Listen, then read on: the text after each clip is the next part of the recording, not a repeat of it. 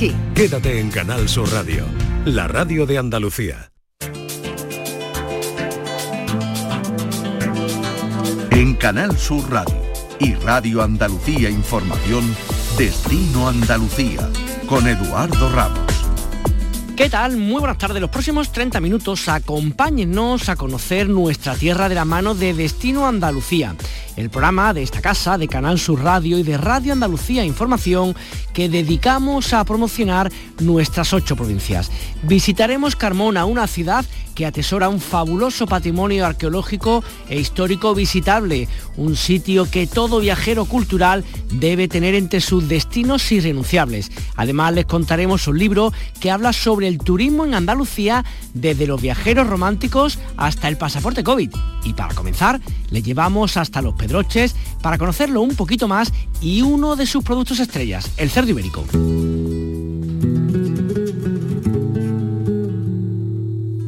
Villanueva de Córdoba es un lugar único en Andalucía para respirar naturaleza en el corazón de la dehesa de los Pedroches. Si usted amante de la naturaleza, puede pasar unos días, por ejemplo, en el, cortijo, en el cortijo de las lagartosas, en plena dehesa cordobesa, vivir despacio y saborear cada momento rodeado de miles de encinas y de un cielo singular que seguro nos llenará de energía. No es solo una casa de campo, también es un entorno espectacular, una vivienda desde donde conocer además pues las lagartosas, el tour privado, el origen del jamón ibérico, gastronomía, rutas por las dehesas o incluso los cielos que son reserva Starlight son algunos de los encantos de este espacio. Pura Medina es la responsable de las lagartosas. Eh, ¿Qué tal, Pura? ¿Cómo estamos? Muy buenas. Hola, ¿qué tal? Buenas. Oye, un, espacio único para, para, conocer muchas cosas relacionadas con, con, lo nuestro propio, con nuestros cielos, con nuestra tierra, con nuestra alimentación, ¿verdad? En las lagartosas. Pues sí, estamos en...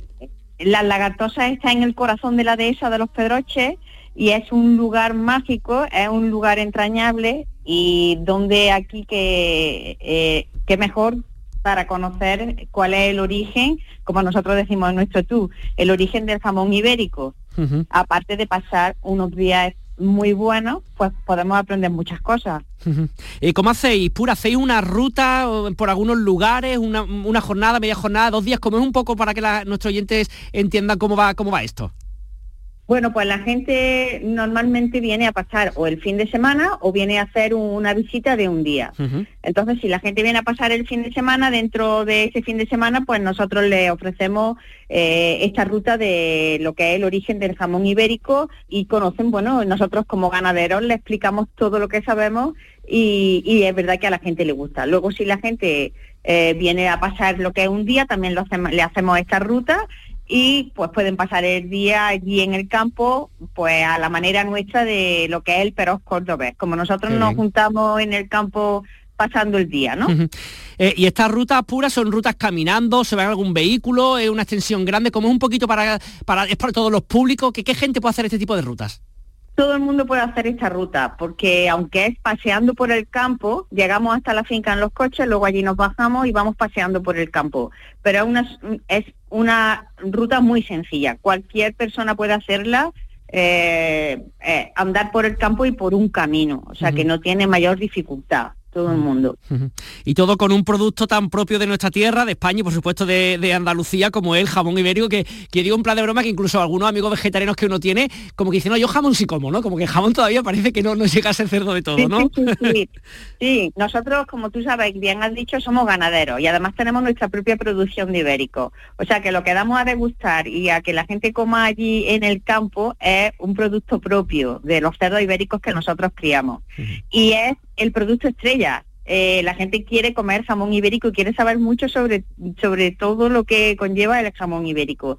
Y efectivamente, eh, nosotros se nos ha dado caso de gente que no come carne, pero nos ha dicho, una vez que ha visto los cerdos comer bellota, que bueno, si están comiendo bellota, que no puede ser un producto eh, tan, malo, ¿no? Claro, claro, claro. Sí, sí. Oye, eh, mm, aparte, como decía, de, estas rutas que hacéis, comentabas también que era que sois productores, ¿vuestros productos se venden solamente ahí, se encuentran en otros lugares de Córdoba o del resto de Andalucía? ¿Cómo se pueden adquirir vuestros productos? Nosotros tenemos nuestra tienda aquí en Villanueva de Córdoba, y bueno, pues aquí se puede vender, pero vendemos muchísimo eh, de, a través del boca a boca, de amigos que nos compran y amigos que nos llaman a través de amigos. Mucha gente también, no tenemos tienda online de momento, pero mucha gente que nos ve a través de internet nos pregunta si nuestros productos los vendemos y los podemos enviar. Y si hacemos envío a toda España. Qué bien, qué bien. Eh, cuéntame, a ver, Pura, además de un poco del tema del, ibérico, que ya no hemos ubicado, otra de las cosas que ofertáis vosotros es el cortijo de la lagartoja que decíamos al principio. ¿Cómo es este cortijo? ¿Qué es lo que hay para cuántas personas son? Pues un cortijo de centenario, más que centenario, lo que pasa es que no me quiero meter mucho e, en años, pero bueno, un cortijo centenario es un cortijo familiar, el típico cortijo donde vivía la familia eh, durante los tiempos de la montanera, que es cuando el, cerdo está en el campo, antes no se corría tanto en el campo, sino que se vivía más tranquilo las temporadas y también el tiempo de la siega, aunque ya por aquí no se siega. Pero es un cortijo típico con una estructura típica y está, eh, bueno, pues eh, adornado, por decirlo de alguna manera, y todos sus elementos, todo su mobiliario, pues es típico de una casa de, los Pedroches. Es una casita pequeña, tiene capacidad para seis personas, eh, tiene barbacoa, horno de leña, tiene estufa de leña, estufa en el salón, ya Y, encima bueno, buenos productos que echa seguro la parrilla por ahí, por ahí cerca donde estamos. Eh, oye, Pura, ¿qué, qué, época del año eh, es visitable? ¿Durante todo el año hay algunos meses que son más recomendables que otros? ¿Qué diría a nuestros oyentes? ¿Cuándo sería un buen momento para pasarse ahí a conoceros? La dehesa de los Pedroches, nosotros aquí en las Lagartosas, el viajero viene en todas las épocas del año. Nosotros lo que eh, desde el otoño, invierno y la primavera, eh, la visita Mm, o sea, para venir a alojarse eh, vienen en cualquier en cualquier mes, o sea, en cualquier momento, y luego las visitas también las hacemos en cualquier momento porque la dehesa nos ofrece muchísimos momentos preciosos, o sea, si es el otoño e invierno con la montanera, si es primavera es preciosa porque la dehesa se convierte en miles y miles de flores de colores y los animales retozan, están bonitos, están contentos. Y luego cuando llega el verano, lo que hacemos es adaptar las la, la visitas, la adaptamos a la noche, eh, o sea, a la tarde-noche. Y lo que ofrecemos principalmente es después de la visita eh, a la dehesa y dar todas las explicaciones que damos sobre ella, es eh, una lo que le llamamos la reserva Starlight. El cielo en cualquier época del año nos ofrece muchísimas, muchísimas cosas que ver. Eh, nosotros principalmente lo ofrecemos en verano, pues bueno, pues porque no hace tanto frío, eh, aunque ya te digo, la gente viene en cualquier época del año a ver los cielos, porque el cielo del invierno es fantástico y la gente que sabe mucho lo prefiere. Pues nada, aquellos que les interese todo esto de lo que hemos estado hablando, metan por internet las lagartosas, que ahí seguro que descubrirán todo esto y verán cómo poder reservar o poder visitar este lugar. Pura Medina, responsable de las lagartosas, muchísimas gracias por estar con nosotros y que vaya todo muy bien. Un saludo. Muchísimas gracias a ti, Eduardo. Un saludo.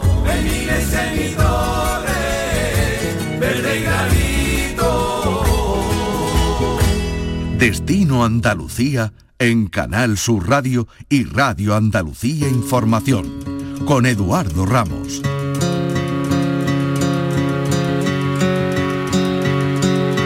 La localidad sevillana de Carmona, ubicada geográficamente en lo alto de un cabezo de fácil defensa, ha condicionado su historia y ha favorecido un poblamiento continuado desde tiempo prehistórico. La ciudad atesora un fabuloso patrimonio arqueológico e histórico que se puede visitar.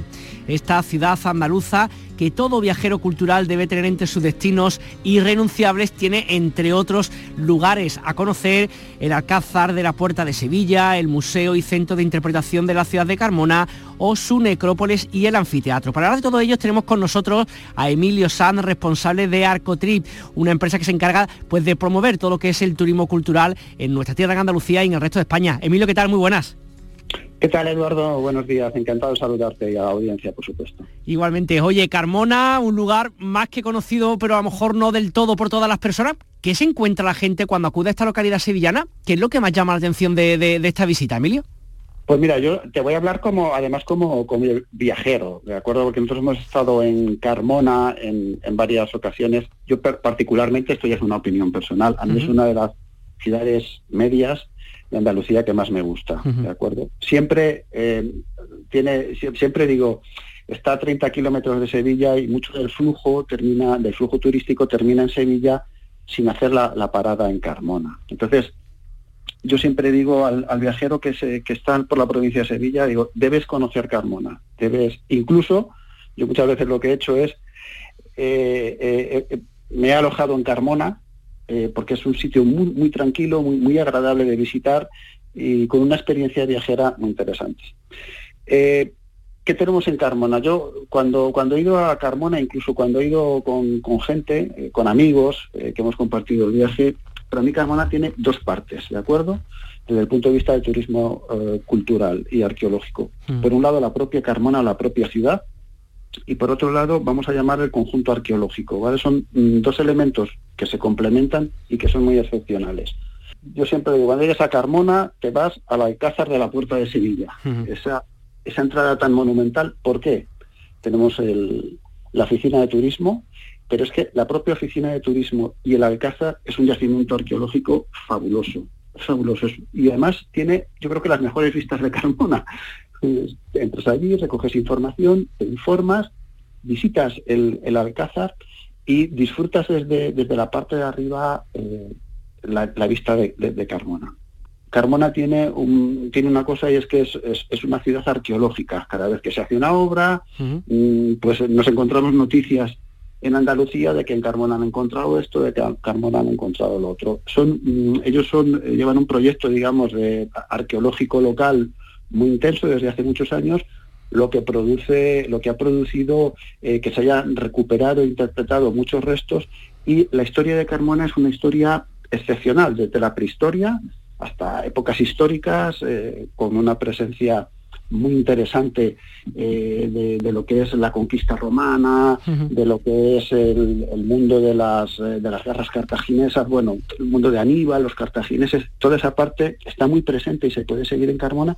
Y yo siempre recomiendo que hagan una visita al museo de al museo de Carmona, al museo y centro de interpretación de, la mm. ciudad de Carmona. porque esta parte romana de la que estabas hablando, Emilio, ¿es visible en la ciudad? ¿Es más bien en los museos, en algunos de los lugares de, no sé, de a lo mejor afuera del, del centro urbano? ¿Dónde está presente todo esto de lo que estás contando? La, Carmona actual estamos pisando sobre un yacimiento arqueológico. En algunos puntos de esta Carmona actual, en esa visita tan agradecida para es un lugar muy agradecido de visitar, de pasearlo, está salpicado de restos arqueológicos, pero no solo restos arqueológicos romanos, sino hay fenicio, hay cartaginés, etcétera, etcétera. El gran yacimiento de Carmona es la necrópolis y el anfiteatro. Es una necrópolis excepcional en España, siglo I, siglo II. Es uno de los mejores conjuntos funerarios eh, que existen en, en, la península, visitable, ocho hectáreas, no hay que visitar las ocho hectáreas, y tiene alguna de las tumbas más emblemáticas que, se estudian y que se conocen, como es la tumba de Servilia o la tumba del elefante. Y incluso al lado de, esta propia necrópolis, que es visitable, está interpretada, tenéis el anfiteatro de Carmona que se ve a simple vista desde la calle o incluso desde la terraza del, museo tenéis una vista muy bonita de, Oye, que estoy pensando, Emilio, que las personas que contratan con vosotros, con Arqueotri, para conocer pues, lugares como Carmona, Montur, que anoche hay un sinfín que tenéis en, Andalucía, em, son personas que a lo mejor en un mismo fin de semana se plantean un par de visitas, visitan solamente un lugar, van apuntando y van haciendo como su agendita para cuando tengan para siguientes ocasiones, como un poco la relación vuestra con el cliente y con el turismo cultural en Andalucía. Nosotros, nosotros, eh, nosotros no somos un operador turístico, no somos, no hacemos visitas, que para que me entendáis, somos una guía online que hacemos difusión. O sea, en arqueotrip.com el viajero lo que encuentra allí es información que facilitamos de forma gratuita para que vayan a, los sitios. Lo que vais a encontrar es que cuando estéis viendo la, la, información que tenemos publicada de Carmona, verás que en el entorno tenemos una serie de lugares a los que te puedes mover con ese, efectivamente, con esa propuesta que tú dices, ese turismo de escapada, de escapada corta, ¿de acuerdo? Uh está pensado en una escapada corta, siempre. Y eh, decirte también, por supuesto, eh, que Carmona forma parte de un proyecto con 20 años ya de andadura, muy importante en Andalucía y muy importante a nivel nacional, que es la Ruta Bética Romana, que engloba aproximadamente unos 12 o 14 municipios. Es decir, la propia ruta eh, bética romana, de la que Carmona es uno de sus eh, de las ciudades que participan, te permite hacer, por ejemplo, un viaje a través de Andalucía siguiendo ese legado, ¿vale? Entonces hay un hilo conductor que es el legado romano en Andalucía, pues eh, ahí está Carmona, está Puente Genil, está yo qué sé, Baena, pues hay una serie de que te permite hacer ese seguimiento, esa, visita si te gusta ese, mundo clásico y además eh, con esa con ese espíritu de escapada corta. Efectivamente, esa es la idea. Emilio San, responsable de Arcotrim, muchísimas gracias por atender los micrófonos de Canal Sur Radio, de Destino Andalucía y un placer tenerte. Un abrazo, que tengan muy buen día. Un saludo y encantado de compartir con vosotros.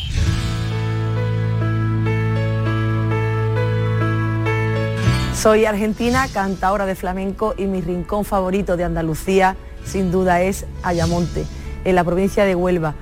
Un rincón maravilloso para perderse por sus calles, su gastronomía, sus playas, como Isla Canela o la Punta del Moral. Sobre todo, eh, lo que más me gusta es su luz, la luz eh, de la que se enamoró Joaquín Sorolla y de la que yo estoy realmente enamorada. Eh, os lo aconsejo y, la verdad que tenéis que pasar por Ayamonte y conocerlo.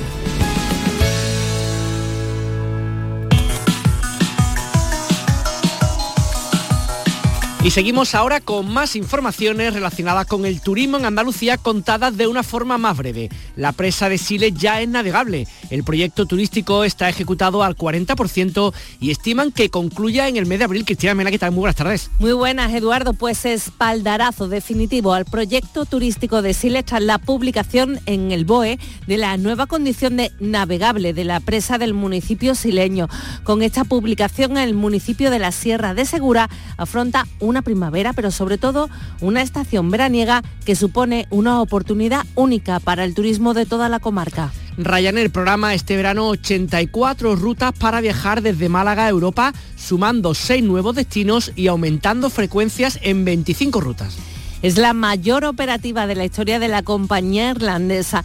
Ofrecerán un total de 4,8 millones de asientos para todo el periodo estival. Las ofertas de asientos para volar desde y hasta Málaga en la próxima temporada alta es un 23% más que en 2022. Entre las nuevas rutas, Belfast, Bremen o Frankfurt. MSC Cruceros continúa incrementando su presencia en los puertos españoles con un aumento del 23% respecto al año anterior. En el caso de Cádiz, la ciudad contará con 21 escalas durante el verano, lo que se traduce en más de 84.000 turistas. MSC Cruceros protagonizará más de 500 escalas en España con 2 millones de turistas. De ellas, 384 tendrán lugar durante la temporada de verano en itinerarios operados por más de 20 barcos. Y el vuelo entre Almería y Sevilla está garantizado al menos hasta noviembre de 2024, aunque de momento no está previsto que se incremente las frecuencias. Se va a poder seguir volando entre ambas capitales lunes, miércoles y viernes, con dos servicios por cada sentido. El Consejo de Gobierno de la Junta de Andalucía convalidó el gasto que supone mantener esta ruta aérea que está declarada obligación de servicio público. El presupuesto para garantizar la continuidad de esta ruta se cifra en casi 3,9 millones de euros. Y Granada recupera la noche en blanco tres años después. La séptima edición del evento se celebra el sábado 22 de abril. Este año la Noche en Blanco tiene como seña de identidad Granada como ciudad de la literatura y cuna de grandes poetas. Este año esa cita cultural y festiva que tendrá lugar el 22 de abril coincide con la Feria del Libro. Para esta edición se ha habilitado la web Noche en Blanco Granada.es, abierta a la participación de empresas, instituciones y colectivos. Estará disponible para la recogida de solicitudes y propuestas. Pasajeros con destino a Andalucía, embarquen por puerta número 1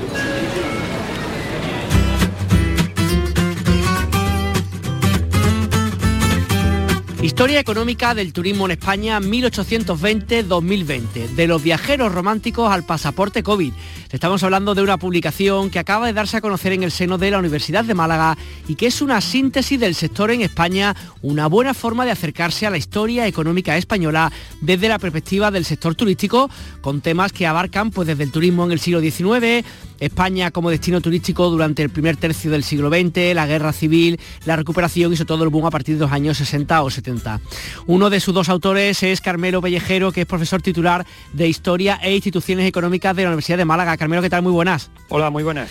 Eh, lo primero, un libro como esto en el cual haces, pues, hacéis una evolución de 200 años sobre el turismo, imagino que es un trabajo más que arduo, ¿no? Sí, la verdad que sí. La verdad que no es un trabajo fácil. Lo que pasa que es un trabajo que, digamos, recoge otras investigaciones previas que desde hace ya varios años, tanto el profesor eh, García de, la Universidad de Almería como yo venimos, venimos realizando. Y también quería mm, preguntarte un poquito, habéis hecho como distintos capítulos lógicamente para, para la evolución y con ese título tan, ese título tan sugerente ¿no? de los viajeros románticos al pasaporte COVID, mm, de vuestra información, de vuestro conocimiento, son digamos en estos principios del siglo XIX las primeras personas que viajan a Andalucía en este caso en, plan turístico como lo entendemos a día de hoy. Sí, verdaderamente eh, lo que sería el origen de lo que conocemos como el turismo moderno, pues eh, vamos, está estrechamente vinculado con todo el proceso de industrialización que se está viviendo en Europa, bueno, en el mundo en general, pero sobre todo en Europa desde, desde mediados eh, del siglo XIX. ¿no? Ese, ese fenómeno de la industrialización facilita que el turismo dé un salto verdaderamente importante y pase a ser ya una actividad eh, al alcance no de una enorme capa de la población europea, pero sí de una creciente capa de la población europea. En esa primera época, Carmelo, ¿quiénes y cómo viajaban? ¿Quiénes eran las personas que venían de turismo, digamos, a nuestra tierra? Fundamentalmente son eh, personas generalmente de alto poder adquisitivo y personas también con un cierto nivel intelectual. Estamos hablando de, eh, bueno, capa alta de la sociedad británica, de la sociedad francesa, de la sociedad europea en general, porque son los que pueden permitirse, digamos entre comillas, el lujo de poder dedicar unos días eh, del año a viajar a otro país, a conocer su cultura, su gastronomía, su arte. Es un fenómeno que todavía no está, no es un fenómeno masivo, no está al alcance de, la población en general, pero sí a la, la, capa más alta de la sociedad. Y muchos son, pues como digo, británicos, franceses, alemanes, que eh, algunos de ellos pues eligen España para, para pasar sus, eh, sus, días de ocio y de, descanso. ¿Y cuáles son los destinos, si pudiéramos hablar de esos destinos top como a día de hoy, cuáles son los lugares preferidos para estos primeros viajeros que visitan nuestro país? Pues fundamentalmente, eh, aparte de ciudades pues como Madrid, como Barcelona, ciudades digamos que ya tienen de por sí una, una clara expansión en el conocimiento internacional, estamos hablando sobre todo de desde mediados del siglo XIX los centros neurálgicos más importantes del turismo en España es el Cantábrico y sobre todo dos ciudades, ¿no? que son Santander y que son y San Sebastián. ¿no? Eh, Carmelo, por eso también quería preguntarle un poquito de nuestra tierra, de Andalucía. No sé cuáles son las primeras, la constancia de los primeros visitantes. No sé si quiero recordar que una vez leí ¿no? que venían pues vía Gibraltar y a lo mejor entraban por la serranía de Ronda. o ¿Cómo habéis datado, digamos, la primera presencia medianamente estable en el tiempo de turista en Andalucía? Eh, fundamentalmente la, información, claro, para esos años no hay una información estadística, es decir, no sabemos cuántos turistas vienen, ni cuáles, eh, ni dónde se alojan, ni nada por el estilo. Sí sabemos por, por fuentes, eh, no son los únicos, pero son muy conocidos los llamados viajeros románticos, ¿no?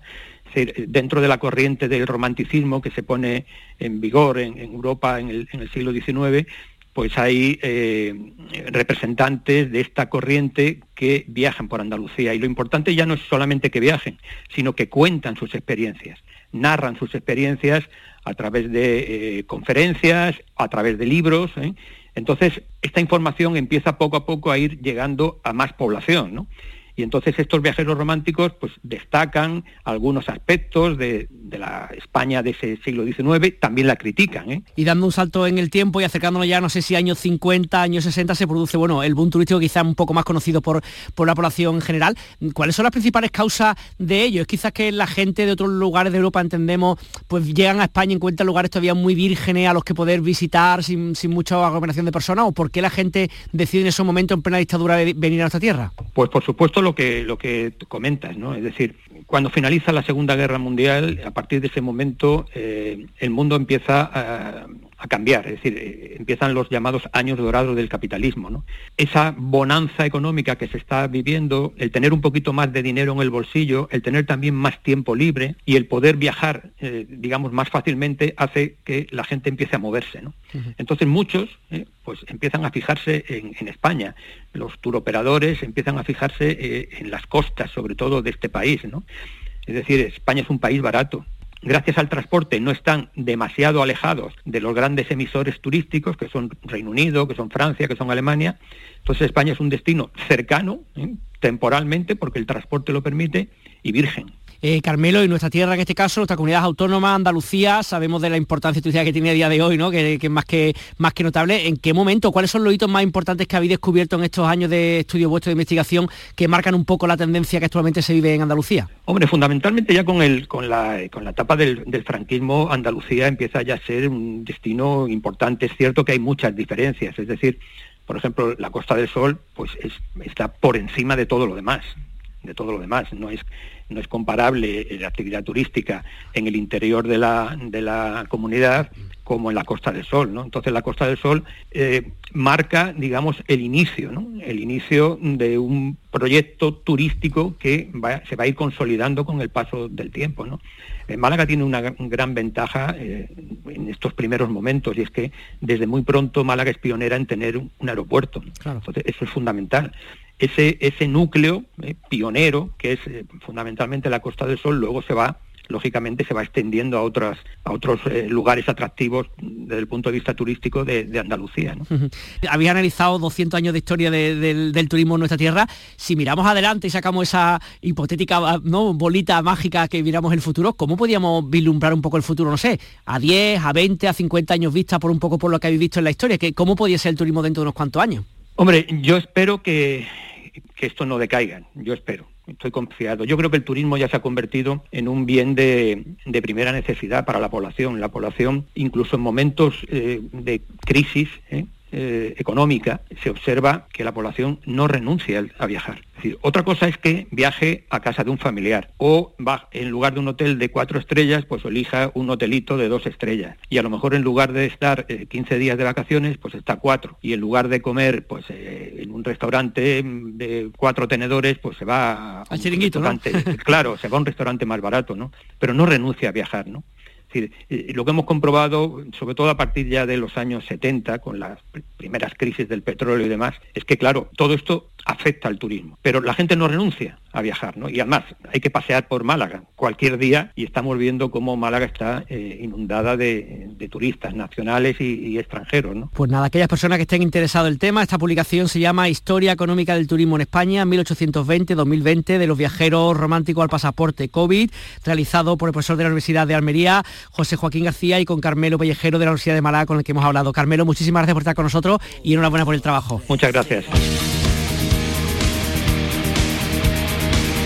Destino Andalucía con Eduardo Ramos. Tiempo ahora para contarles propuestas musicales que como cada semana nos trae nuestro compañero Fernando Ariza, presentador del programa local de ensayo de Canal Fiesta Radio y que semanalmente nos cuenta qué podemos oír en nuestra tierra. Fernando, ¿qué tal? Muy buenas. Hola Edu, nos quedamos este fin de semana en Málaga. Allí mañana sábado en la sala Trinchera se va a celebrar el cuarto Fiti Fest, un evento homenaje a Fiti apodo por el que era conocido José Manuel Navarro, cantante del grupo Trifulca, fallecido en febrero de 2019. Cada año bandas y artistas se reúnen para recordarlo y homenajearlo y la recaudación va destinada a la Fundación Cudeca, ya sabes, esa fundación sin ánimo de lucro cuya misión es ofrecer cuidados y asistencia especializada a enfermos de cáncer. En esta ocasión van a actuar Stone Naples, Karma Chicha y Denise y los Histéricos, el grupo que ya estamos escuchando y que lidera la gran Denise Sánchez, una rockera invencible. Que pasen un excelente fin de semana. Nos encontramos aquí en Canal Sur Radio